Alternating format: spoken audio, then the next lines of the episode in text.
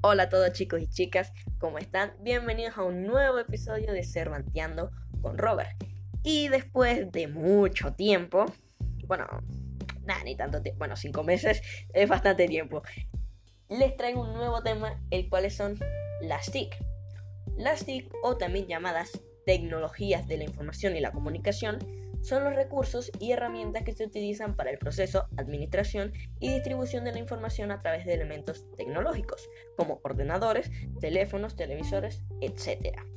Algunos tipos de TIC son las redes, que son los sistemas de comunicación que conectan varios equipos y se componen básicamente de un malware, que son los usuarios, software y hardware. Algunos ejemplos de estos serían las redes sociales, el Twitter, el Instagram, el Facebook, etc. Los servicios en las TIC ofrecen diferentes servicios a los consumidores entre los que se detectan el correo electrónico, la búsqueda de información, la administración electrónica, entre otros. Y por último, los terminales, que son los puntos de acceso de las personas a la información. Algunos dispositivos son las computadoras, el navegador de Internet, los sistemas operativos para ordenadores, los smartphones, los televisores y las consolas de videojuegos. Las TIC tienen algunas ventajas, las cuales son que tienen instantaneidad, inmaterialidad, interconexión, interactividad, alcance, innovación, diversidad y automatización. Y como cada cosa que tiene sus ventajas, obviamente tiene sus desventajas, las cuales son que los dispositivos móviles o fijos deben tener conexión a internet fija o satelital, que significa que si no tienes internet estás un poco mm, fregado en el área educativa, si no se manejan adecuadamente, puede generar distracciones en los estudiantes. Y también en ocasiones desplaza la comunicación face to face para el que no sepa inglés cara a cara entre los miembros de una sociedad.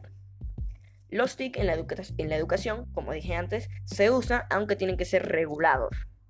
Son empleados en las horas de clase como una herramienta que ayuda a facilitar la comprensión de diversos temas de estudio, como por ejemplo matemáticas, lenguaje, historia o ciencia.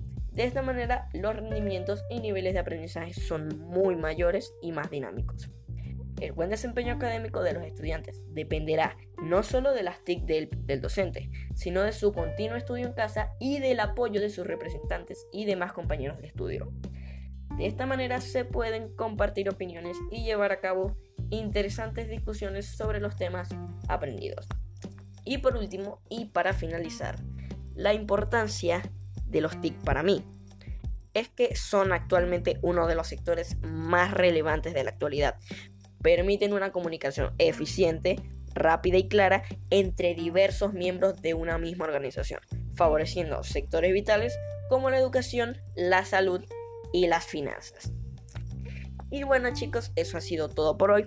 Espero les haya gustado. Y nos veremos en un próximo capítulo. Ah, y por cierto, felices navidades.